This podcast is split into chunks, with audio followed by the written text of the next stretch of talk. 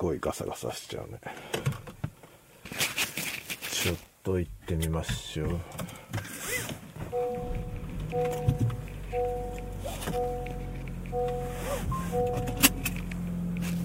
どういう感じになりますでしょうか。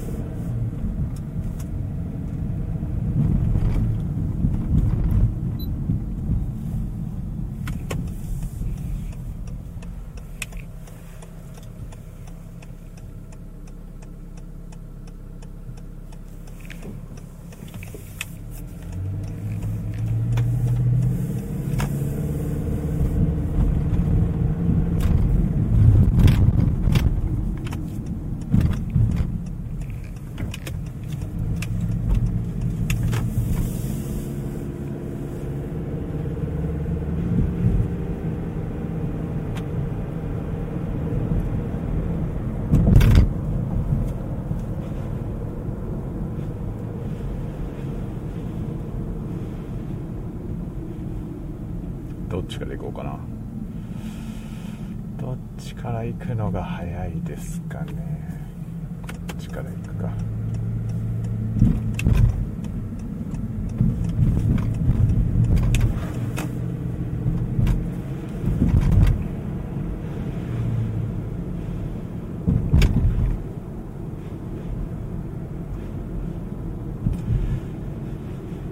さあどんな感じでしょうか。今例のローランドのバイノーラルマイクを使って DR05X で録音しながら車で走っております。なんか自分の耳で聞くのとは違う音で聞こえますね。あの外の音がダイレクトモニターされるので全然問題なく周りの音が聞こえる状態なんですけど。自分の耳で聞いてる音とちょっと違う感じはする。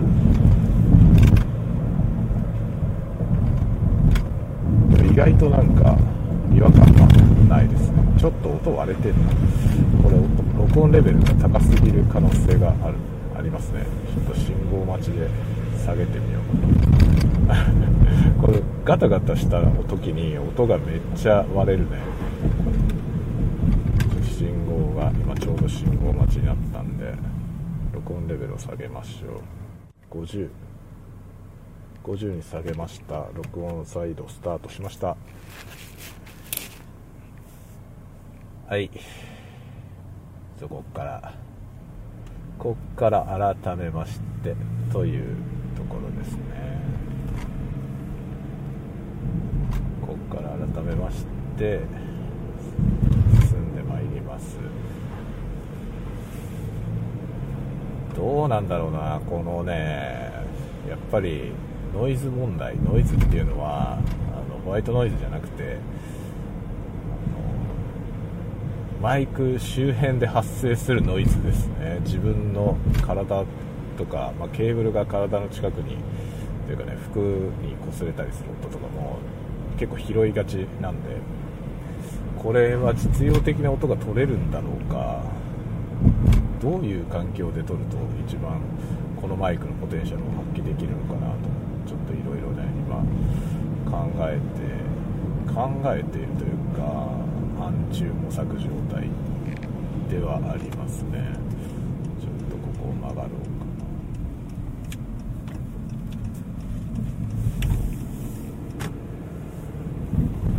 なちょっとねその意図しない音が結構入りがちですね。それもダイレクトモニタリングで自分の耳に入ってくるのでああ今こんな音が入っているなっていうのが割と分かりますね。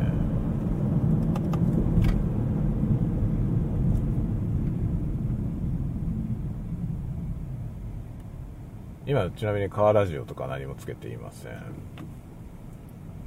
ステレオはつけていませんがエアコンはついてます。エアコン暖房がついていてちょっと今ファンが回っていますね。中弱中強で言えば中ぐらいの力で今、えーエアコンのファンが回っています。でローカットは多分昨日の設定のまま 120Hz 以下のローカットがかかってるハイパスフィルターですね。かかってると思う。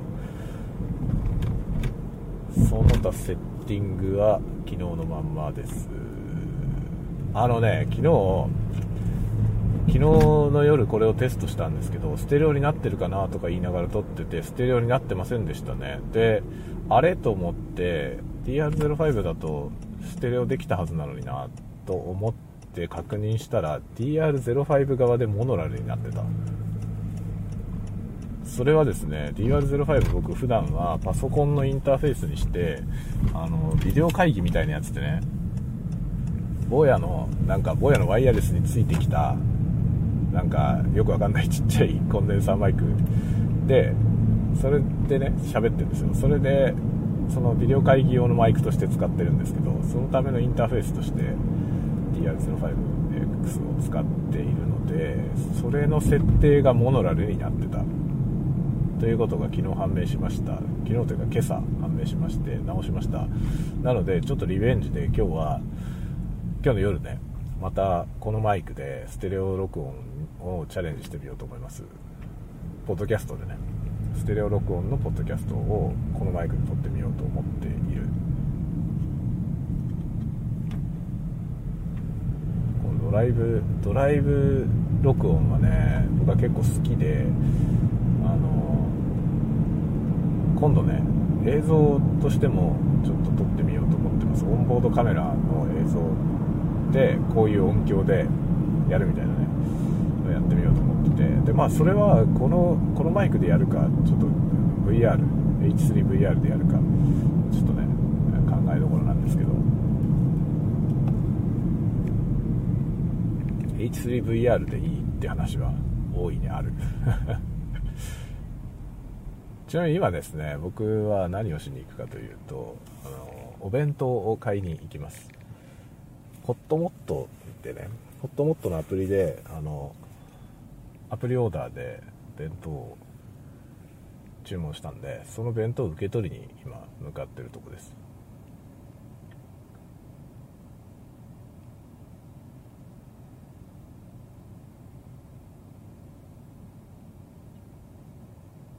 このマイクはでもイヤホン型だからあれだよね。あのイヤホン入れて運転してるように見えるから怒られるかもしれないよね。なんか警察とかに怒られる可能性ありますね。でも補補聴器みたいなもんだからこれ。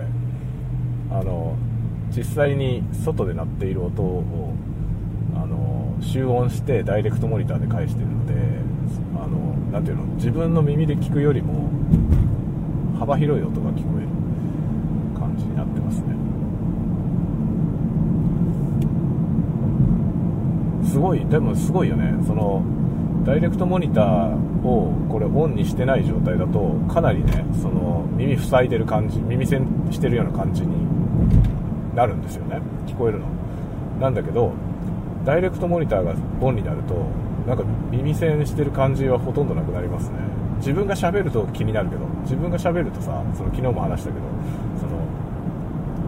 骨伝導のね骨伝導で入ってくる音が強調される感じになるんで耳が塞がってるからなるんでちょっと不思議な感じ。普段とは違う感じがしますけどこれ自分が黙ってると全然わかんないぐらいあれですねあの音がクリアに聞こえます。なんかね耳耳にイヤホン入ってることを忘れる感じぐらいに外の音は臨場感を持って入ってくる。これすごいね。だから世の中のさノイズキャンセリングヘッドホンみたいなものイヤホンみたいなものがやってることの逆だよね。外で鳴ってる音をそのまんまモニターしてるって感じ。そのスピーカーから出して耳に入れている。っていう感じですね。すごいわこれは。面白い。これは面白い商品ですよ。なんで他のメーカー出してないんだろうねこれ。売れないのかな？今あのローランドしか出してないんですよこのタイプのもの。でオーディオテクニカあたりが出しても良さそうな気がするけどね。オーディオテクニカラベリアマイク作ってるのですごいちっちゃいマイクを作る技術があるでしょう。でまあイヤホン自体がねイヤホン作ってるメーカーだったらこれ作れると思うんですよ。あのマイクとマイクとスピーカーってさ要するに向きが反対なだけで一緒だから。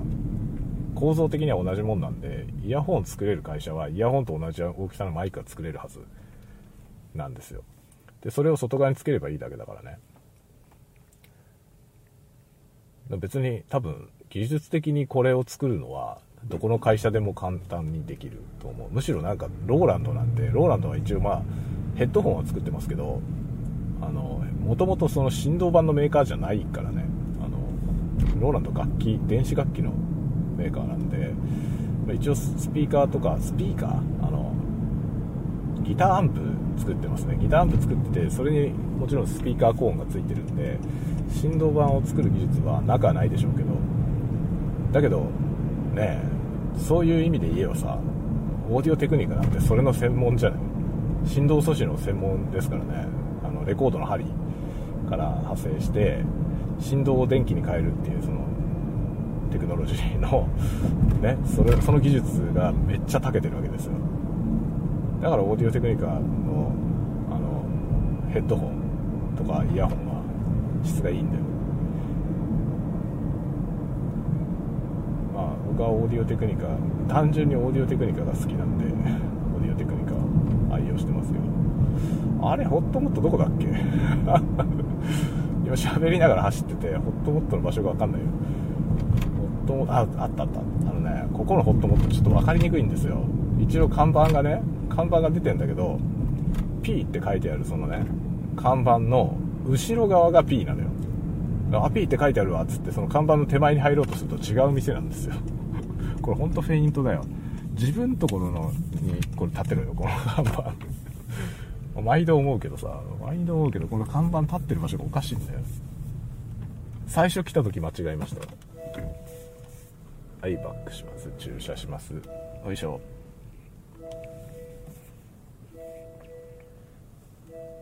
はい。到着しました。こういうね今シートベルトを外したりとかとエンジン切ってみようか。ETC カードが残っています。という具合に、えーエンジンを停止しました。で録音も停止しますはいお弁当を受け取ってきました。それでは帰りますよ。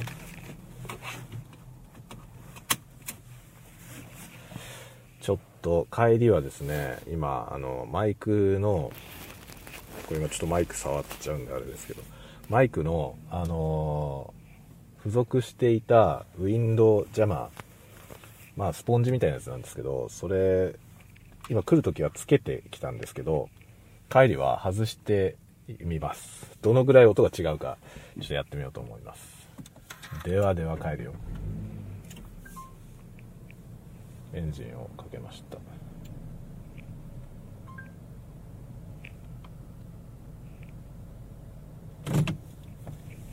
ではスタートしましょう。ETC が使用できます ETC が使用できます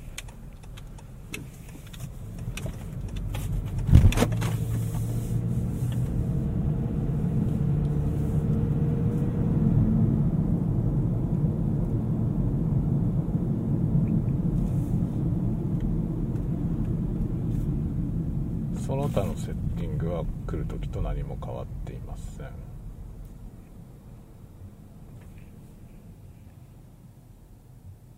アイドリングスポストップしました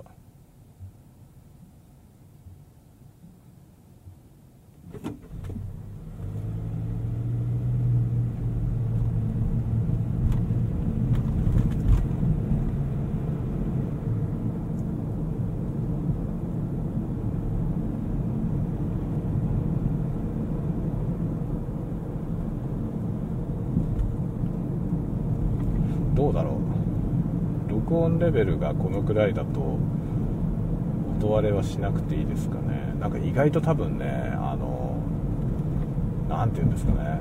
その騒音レベルがいろんな騒音が入りますけどそのねダイナミックレンジが意外と広いんですね。だから今何ていうの最初にねこの録音始めた時にちょっと喋ってみた感じで、まレベルメーター見ると低めかなっていう音なんですよ。低めかなっていう音なんだけど車走り始めてなんか段差とかでガタンとかなるとすぐピークを超えちゃうんですよね。でそれを考えると結局ちょっと低めにセッティングせざるを得ないということが分かりました。低めにだからま SN が悪い状態になっちゃうということだよね。若干その部分が使いにくいとは思います。だからこれはねあれですよ。Zoom のさあの32ビットのフローティング録音ができるやつ。32ビットフローティングでデータを収録できるレコーダーがありますけどあれと組み合わせるのがいいだろうね。あれにあれでこれ使えばその録音レベルのこと気にしなくていいっていう問題があってまああれ素晴らしいよね。そうすると多分このようにそのレンジの広いものだから標準的にはそんなにね大きい音は入らないんだけどあの時々ピークが発生するっていうものを録音する時にああいうのいいよねと思いますね。あそれとあれだ今日これちょっと失敗した。あの DR05X にはリミッターがついてるんですよ。だからこれリミッターを設定しとけばあのピークのねゴトンっていった時のやつだけピンってこう潰してくれてうまくいくような気がする。ちょっとやってみよう次はね。次の時はあのリミッターをセッティングして走ってみようと思います。いやあれねリミッターってそのピークがね自己的にピークがバーンって来る時あるじゃないですか。アクシデンタリーに 来ることあるじゃない。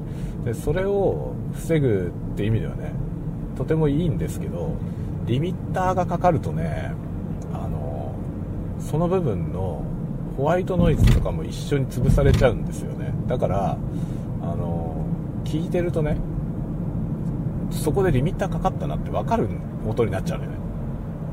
そのピークが潰れるってピークだけが潰れるんじゃなくてそこの部分にドーンってかかっちゃうのでなんか全体的に音がね圧縮された感じになるんですよね。だからそれがちょっとね難点といえば難点ですね。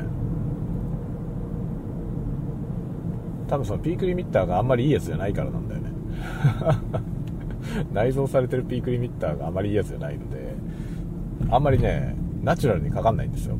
でそれがすごい気になってあのねどのような状態になるのかは実は僕のね YouTube に上がってる動画で一つすげえ顕著に分かるやつがありますあのねあのサムネイルが葉っぱで雨の日のねその葉っぱに雨がポタポタ落ちてる雨が降ってるっていうね。その映像を1時間ぐらい収録した映像があるんですよ。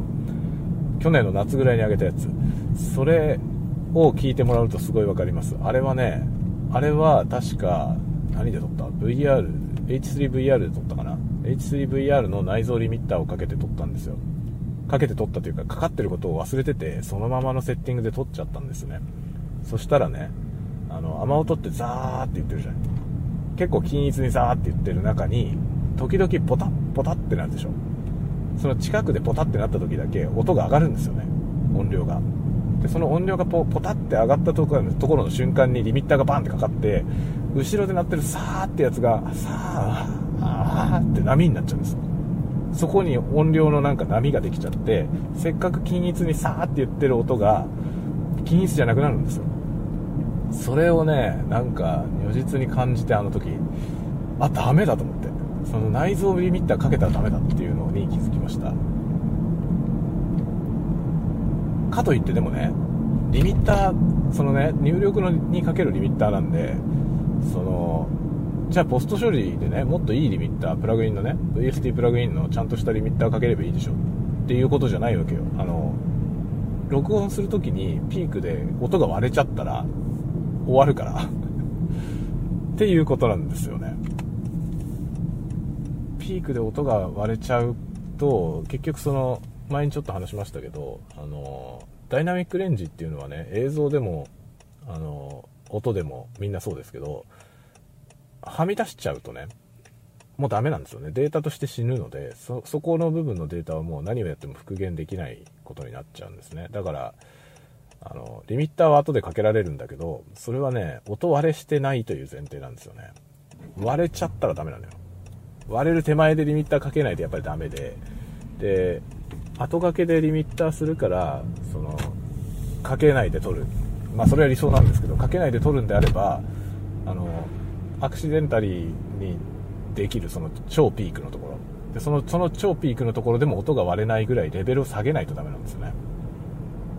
そうするとそのピークの発生の頻度によってはまあ雨音でさポタポタ言ってるやつは結構な頻度で発生するからそれ以下のね設定にしてレベルを下げて録音するっていうのがまあ正解だと思います。思いますけどその事故本当に事故的にバーンってなるやつに関してはその一発のために全体のレベルを下げると全体に全体的にその SN が悪化するので下げたいわけですよね。なるべくレベル上げて取りたいけどでもまあその突発的に発生する可能性のあるそのピークがねでかいとさそこに合わせて下げないといけないじゃん。だからそういう時はやっぱりリミッターとかコンプレッサーをかけたいんだけどそれが質のいいやつじゃない場合まずいことになるわけ。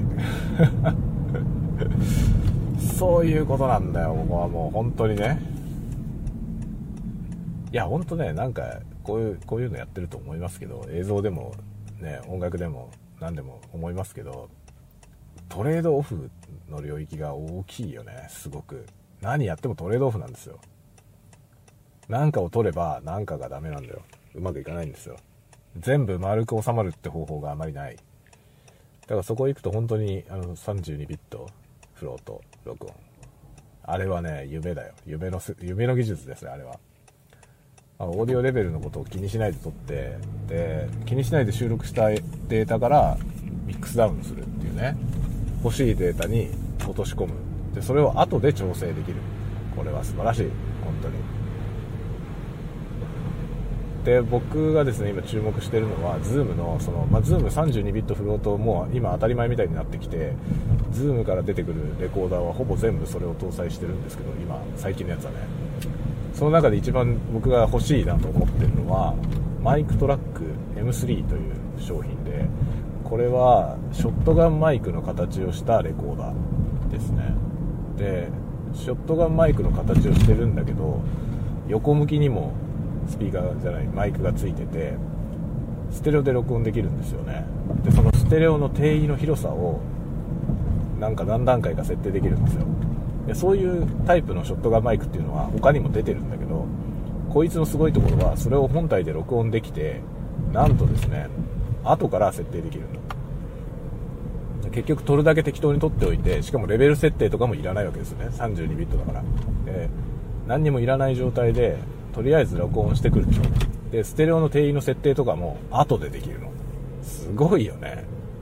だから撮ってきたものに対してそれを聞きながらね広いワイドレンジのステレオがいいかなちょっと狭いステレオがいいかなそれともモノラルがいいかなとかっていうのを後と後からできるのよ。ポスト処理で。家に持って帰ってきてからね。録音し終わって持って帰ってきてからそういうことがね普通他のマイクは大体録音するときに設定しなきゃいけないんですよ。だからワイドステレオだったらワイドステレオしか撮れない。で撮ってきてプレイバック聞いて確認したらねもうちょっと狭い方が良かったかなっていうことはあるわけですよね。そうするとそれはねもうあとは疑似的にやるしかないんですよ。フィックスでやるしかないんだけどこの Zoomはね32ビット録音は本当に夢だよ。全部適当に録ってきて後で直せばいいというね。後で好きなようにすればいいんじゃない？っていうね。世界。必要な情報は収録しとくよ。っていうね。あとはミックスの時にやって。それはさもう夢だよね。もうかねてからの夢ですよ。みんなそのねサウンドデザイナーの人たち録音するときはとりあえず撮っといて後で調整したいっていうのは夢なんだけどその最初に撮ってたもの以上のことはできないっていうね。それはありましたからね今までは。でじゃあバリエーションも欲しければ大量にいろいろ用意してでレコーダー自体を何台も用意していろんなバリエーションを取っとくみたいなそういうことをやるしかなかったんですけどその周囲の音を全てとりあえず取っておいて後でミックスするということが可能になったのはもう夢のようですね本当に。これはでもあれなんですよ。あの H3VR のあのあれアンビソニック録音もそういうことになっててアンビソニックで収録してきてで後でステレオに落とし込むそのどんなステレオに落とし込むのかっていうのをポスト処理でできるんですよね。だから周りの音を全部とりあえず収録しといてっていうことができます。だから多分ね僕近いうちにこの H3VR の32ビット録音版のやつが出ると思う。それが出たら僕は買い替えますよ。ていうか買い替える人めちゃくちゃ多いと思う。それあったら VR のあのマイクもう無敵ですよ。本当何でもできる。でというようなおしゃべりをしていたら家に着きました。はい到着。ではちょっとこれを後であのプレイバック確認して編集して、まあ、使えそうだったらスタイフスタイフからポッドキャストに流します。ではでは。また次のタワーごとでお会いしましょう。またね。